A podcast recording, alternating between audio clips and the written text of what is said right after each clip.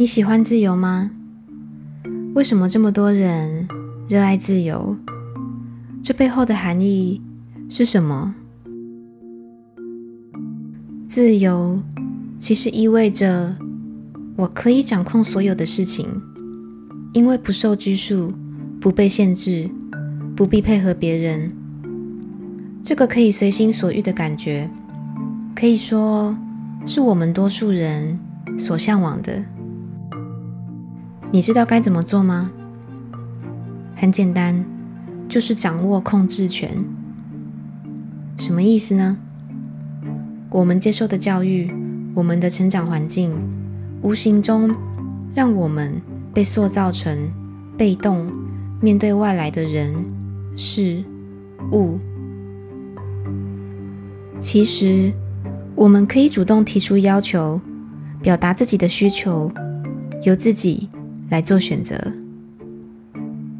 在找工作的时候，你是先看市场的条件来决定人生的方向呢？还是先理解自己的需求，再决定把履历投给哪一间公司？在寻找伴侣的时候，是看现有的追求者是谁，来决定自己能跟谁交往呢？还是先理解伴侣必须具备什么特质，再来决定跟哪一种人相处？亲爱的，你发现了吗？我们只是把思考的立场对调。问题就解决了，从被外在掌控转变成由我自己掌控，从被选择转变成由我来选择。当我们把掌控权重新转换到自己手中，事情的利多和弊端就能看得更清楚，同时还能降低风险。某些时候，对于眼前的事情，心里有一股说不出来的烦闷感，或是焦躁。仔细想想，是不是这件事情不在自己的掌控范围内？因为这件事情是被决定的，而不是我决定的。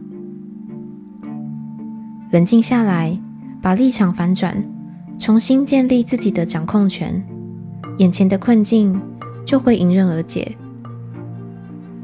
转念不是瞬间就能做到的改变，但我们可以试着去做。只要我们有意愿，就会有能力；只要我们有好的想法，就会有好的感觉，就会做出好的行动，最后就会有好的结果。我们总是花太多时间在追逐成果，却忽略真正的关键是我们的思维模式。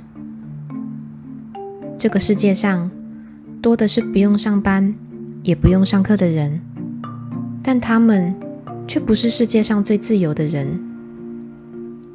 自由的核心含义是对自己人生的掌控权。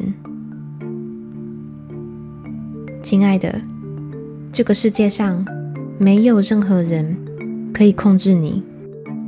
我们的时间是宝贵的，不要浪费时间。去过别人要你过的生活，你的意愿由你自己决定，你是谁也由你自己定义。幸福是自己建立的，你一定可以成为自己最喜欢的模样，过着快乐又富足的人生。我是 K，我们下周见。